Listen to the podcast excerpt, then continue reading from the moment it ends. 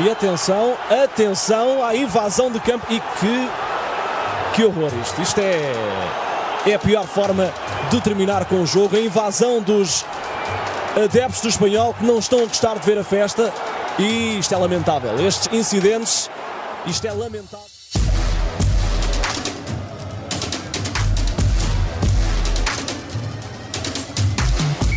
Olá e sejam bem-vindos ao A Culpa é do Árbitro e suponho que esta semana nos vamos repetir um bocadinho, porque aqui estamos a assistir ao processo de sul-americanização do, do, futebol europeu em curso e já nem sequer podemos dizer que só, que só neste país, não é, Duarte? Porque este fim de semana, um pouco por todo o lado, houve situações deploráveis, como neste caso eh, que ouvimos no, no início, no início do, do, episódio, durante os festejos do título do Barcelona em casa do rival espanhol, com uma imagem eh, aterradora dos jogadores do Barcelona a fugirem para o túnel para, para não serem apanhados pelos, pelos adeptos do, do espanhol.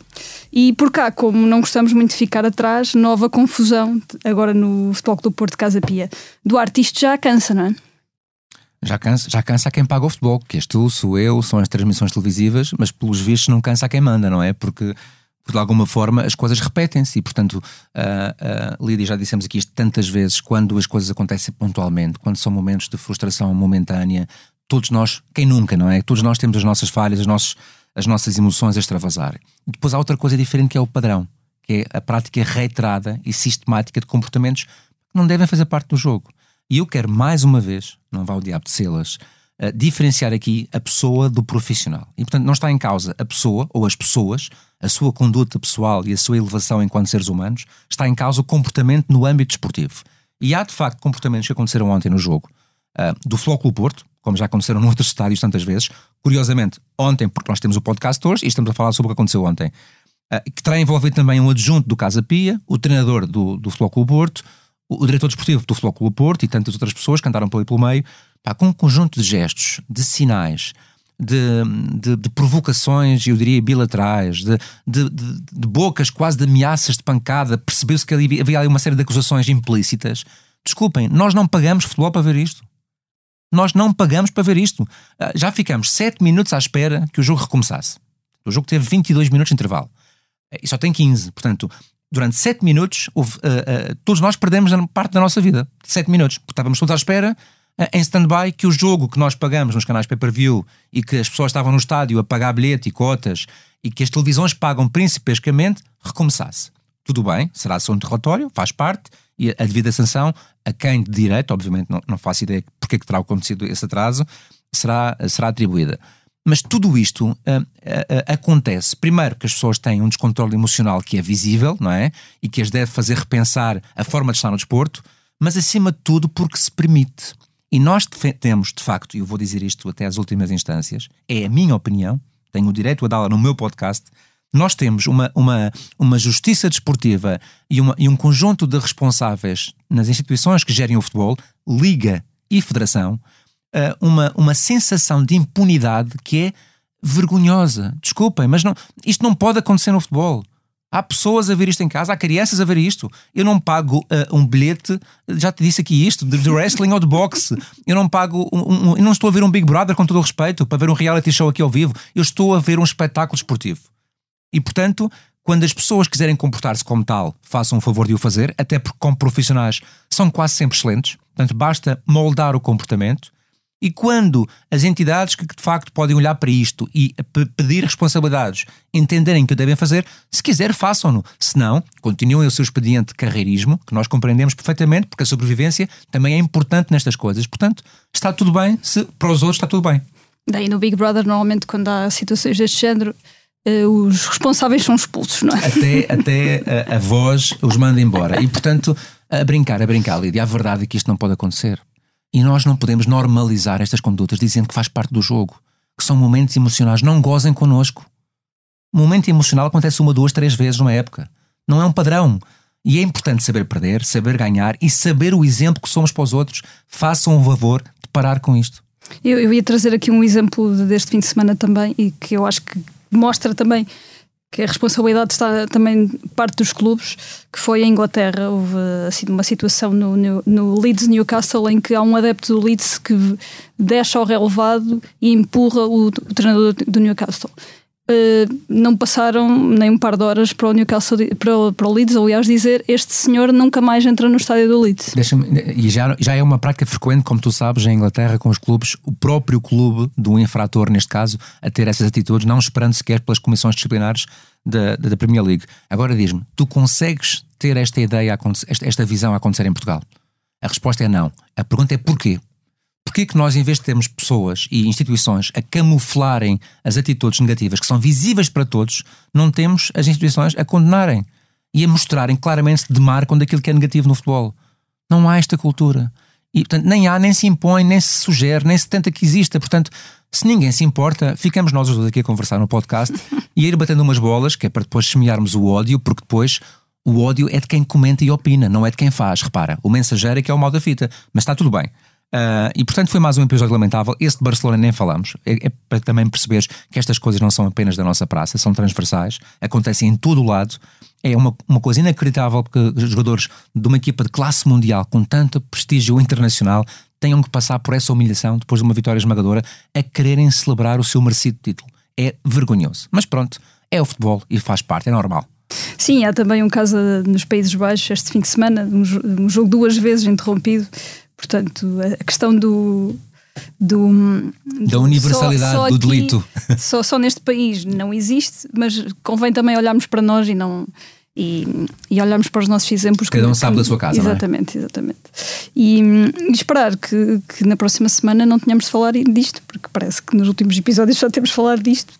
Um, e vamos eh, seguir agora para uh, os lances do, da semana um, depois deste interlúdio. E começamos com o Sporting Marítimo. Uh, ainda na primeira parte fica, ficou por assinalar um pontapé de penalti, ou melhor, isto é uma questão, Duarte, fica por assinalar um pontapé de penalti de João Afonso sobre Edwards. É um lance que, se não me engano, o VAR também não tem qualquer intervenção. Certo, 34 minutos, fica sim senhora, pontapé de penalti para mim, claro, óbvio, evidente e para VAR o árbitro não se apercebe da infração, eu consigo compreender porque na perspectiva, porque a bola segue uma trajetória que seria aquela que seguiria se houver um corte do, do defesa, ou seja, ele é ludibriado pelo desvio da bola naquele sentido.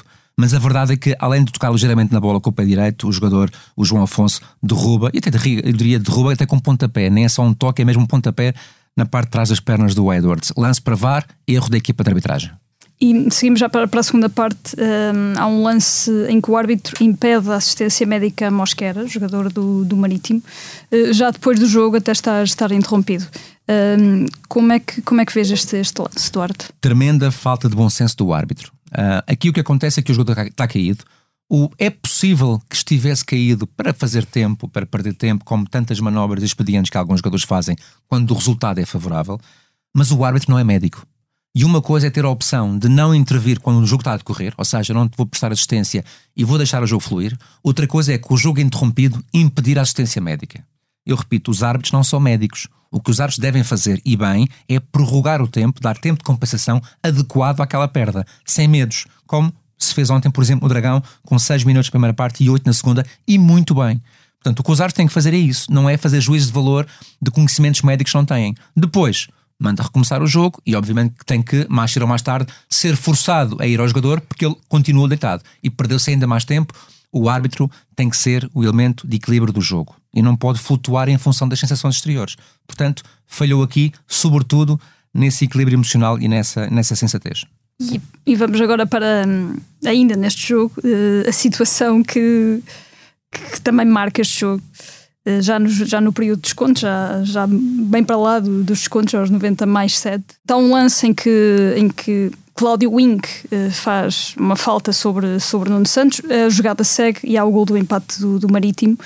Uh, a situação depois gera-se ali uma, uma grande confusão que acaba com intervenção do VAR, com uma expulsão. Duarte, fala-nos um bocadinho deste, deste lance que, que marca de alguma forma este, este Sporting Marítimo. E este foi mais um lance muitíssimo mal gerido por um árbitro que eu que, que aprecio muito, até pessoalmente, quem sou, quem sou amigo. É bom árbitro, é muito bom VAR. mas que teve uma noite muito infeliz. E às vezes as noites infelizes também ajudam a, a percebermos o que é que devemos mudar. Uh, a falta é clara, é claríssima. O Nuno Santos sofre mesmo falta do Cláudio Wing. Ponto final, parágrafo, é factual, as imagens não enganam. O árbitro assistente levanta a bandeirola e baixa, permitindo enfim, a ilusão de todos os jogadores e a jogada continua, acaba na baliza do Sporting, naquilo que seria o gol do empate. Penso que baixa a bandeirola, isto é uma presunção, não tenho certeza, como é óbvio, por, por, indicação do árbitro, que tem sempre um critério técnico muito largo e, portanto, também tentou ter ali um critério técnico naquele contacto, até aí tudo bem, mas há um ponto em que depois percebe em que tem que haver uma conversa. E quando há conversa, o árbitro primeiro valida o golo e depois uh, vai, é obrigado a anular e bem, porque o VAR não dá hipótese e, e é, é, tão factual que tem que, tem que ser anulado o golo. Pelo meio, um segundo amarelo, indiscutível, porque o jogador tem que ser equilibrado também, tão equilibrado como o árbitro nas suas reações, e portanto não é o erro do árbitro não desculpa uh, o mau comportamento do jogador. Muitos amarelos, alguns por dar, porque entretanto era ali um folclore de empurrões, e tudo aquilo foi criado pelo árbitro. O árbitro foi o único responsável por todo aquele momento. E, portanto, teve um momento mais importante do que falhar o acertar, e a decisão final foi correta, mal ou menos, é a gestão num conjunto de situações, de trabalho de equipa, de não ouvir os colegas de equipa, de manter uma verdade que era só sua perante as evidências todas em contrário. A forma como explodiu disciplinarmente com os jogadores, mantendo critério completamente diferente que teve durante o jogo. Foi tudo em feio e tudo em mau. E, portanto, Uh, já está, já acabou e chega a debater também porque jogos maus acontecem a todos, mas que sirva tal, uh, para tal reflexão de um árbitro que tem condições para fazer muito melhor. E vamos agora para o Portimonense Benfica e logo no início há, no primeiro gol do, do Benfica é um lance que deixa, que deixa dúvidas porque há dúvida se a bola ultrapassa totalmente a linha. Um, como é que como é, como é que viste este, este lance? Como é que viste a decisão final? Um, é possível perceber se de facto a bola, a bola entrou? Duas respostas: a opinião pessoal e o esclarecimento técnico. Esclarecimento técnico é completamente impossível garantir se a bola entrou ou não totalmente na baliza. E quem disser o contrário, acho que está a errar. Porquê? Porque não há nenhuma imagem enquadrada no ângulo certo para aferir a 100% se a bola de facto ultrapassou ou não a linha. O que quer dizer que o benefício da dúvida vale para a equipa de arbitragem, para a sua decisão, fosse qual fosse. No caso concreto, foi de dar o golo. Opinião pessoal, a bola não entrou. E porquê que eu te digo isto? Porque a, a posição dos guarda-redes do, do Nakamura em relação à linha de baliza, os pés e as mãos, uh, não estavam suficientemente dentro para que coubesse todo um perímetro de uma bola uh, a partir da linha de baliza para trás, ou seja, para dentro do golo. E é fácil ver isto nas imagens. A sensação toda é que a bola não entra. Além disso, o árbitro assistente, que estava em corrida normal para acompanhar a jogada e que é aquele que toma a decisão de validar o golo, porque o árbitro está completamente ilibado disto, não está no enfiamento que tinha que estar, não está sob a bandeirola de canto, estava em corrida, eu diria, a 2, 3 metros, e portanto tem um erro influenciado pela visão de paralaxe, não é? Ou seja, está a ver de forma defeituosa um objeto em função da sua colocação. Ele também é treinado para isto, sabe que quando não está no momento certo ou no enfiamento certo pode errar, ainda assim manteve a sua perspectiva e resta apenas dizer a inocência do árbitro total e também do VAR. Ou seja, as pessoas não podem dizer que o VAR confirmou a decisão. O que o VAR fez foi não invalidar a decisão. Ou seja, o VAR não tem ferramentas para contrariar a decisão e, portanto, não interveio. Se o lance não fosse golo, a decisão do VAR seria exatamente a mesma. Não tenho a certeza que foi cometido um erro em campo. Esse aqui é o princípio. E é por isso que o golo é validado. Eu diria mal validado, mas tecnicamente é impossível garanti-lo e, portanto, justiça à decisão de quem teve uh, que a tomar. E voltamos agora ao Porto Casa Pia, uh, agora para, para a avaliação do lance técnico e não, e não de, de outras coisas. Um, aos 60 há um lance na área do Futebol do Porto, uma bola na mão de Uribe de, na sequência de, um, de, uma defesa do, do Diogo Costa.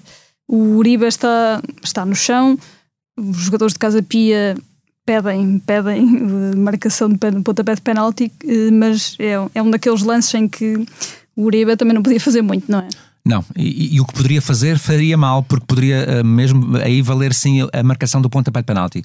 Mas o caso é muito simples: o Diogo Costa defende a bola, o, o Uribe está em desequilíbrio pela tentativa também de disputar o lance e tem os braços em apoio no solo. Ou seja, ele não levou os braços à bola, ele já lá tinha os braços quando a bola foi bater. E a bola bate-lhe na mão direita, aliás, na mão esquerda, sobre uma das mãos. Esse contacto é claríssimo, é muito evidente, mas é a prova de que nem todos os contactos são faltosos. E o jogador Repito, não levou o braço na direção da bola, tinha o braço fixo no solo porque estava a amparar o seu corpo eh, após o seu desequilíbrio e assim que a bola lhe toca, tira logo o braço no sentido de dizer eu não quero infringir, eu quero tirar a bola daqui porque esta jogada é de perigo. E portanto, zero infração, muitíssimo bem avaliado o lance, quer pelo árbitro, quer depois secundado pelo VAR. E vamos agora levantar a placa do tempo de compensação. Uh, Duarte, uh, estamos a falar, uh, estamos a gravar este, este podcast a uma segunda-feira, dia 15 de maio, e, e, há poucas horas soubemos que o Conselho de Arbitragem decidiu aumentar o limite de, de, idade para um árbitro poder estar, estar no ativo. Era de 45, com algumas exceções, agora vai passar a ser 50. Um, tendo em conta que também cada vez mais um, até os próprios jogadores estão, estão preparados para, para uma maior longevidade, era uma decisão que, que já, se, já se estava a perceber que teria de ser tomada. É? Sim, mas, mas teve o mérito de ser tomada e, e está de parabéns por isso o Conselho de Arbitragem, porque é de facto uma excelente medida. Um, e portanto as coisas boas são para valorizar e eu fico feliz quando isto acontece na arbitragem, que é também minha. Um, uh, de facto já não fazia sentido que um árbitro aos 45 anos um, eu diria, no, no limite maior e, e, mais exponenciado das suas capacidades psicológicas, emocionais e até físicas, fosse obrigado a abandonar uma carreira quando hoje em dia, como tu disseste, a longevidade de atletas, e não só uh, até do mercado de trabalho, as pessoas trabalham até muito mais tarde e, portanto, não fazia sentido. Como é óbvio, esta, esta transição, esta, esta mudança, obviamente que pressupõe que o Conselho de Arbitragem primeiro avalie quais são os casos em que quer uh, que haja a permanência dos 45 para a frente, até agora aos 48, com algumas exceções, a partir do próximo época até aos 50, e tem que os árbitros fazer prova que estão bem, fisicamente, teoricamente, por aí fora. Mas é fundamental que exista no plantel da equipa de arbitragem gente uh, mais veterana, com maior experiência, porque eles são muito bem aceitos pelos clubes. Uh, independentemente dos seus vícios, entre aspas, dos seus erros, da memória dos erros, os clubes respeitam os árbitros mais velhos. Uh, uh, eles têm mais experiência, logo são mais qualificados para dirigir jogos, têm outra, outra forma de estar no jogo e de relacionar-se com os jogadores que já conhecem.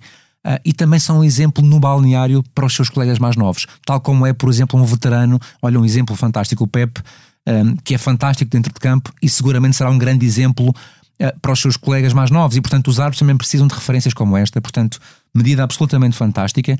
O que se espera agora é que este, este prolongamento de 5 anos possa também ser acompanhado por um prolongamento da idade limite para subir à primeira categoria. Na minha opinião, é, é, muito baixa neste caso, portanto ainda não se pode subir à primeira categoria, por exemplo, com 35 anos, portanto os árbitros uh, têm limite para subir uh, ao escalão maior e com esta extensão de 5 anos faz todo o sentido que também esse limite seja alargado, até porque deixa de afunilar, digamos assim, algumas dificuldades que existem a nível dos conselhos regionais e da gestão dos árbitros ao nível mais, mais, mais base. Portanto, excelente medida, que seja aplicada e que corra bem. E fechamos assim mais o episódio de A Culpa é do Árbitro, esta semana com Duarte Gomes, Lídia Peralta Gomes e a edição de João Luís Amorim. Obrigada por estarem aí. Voltamos na próxima semana. Até lá. Até lá.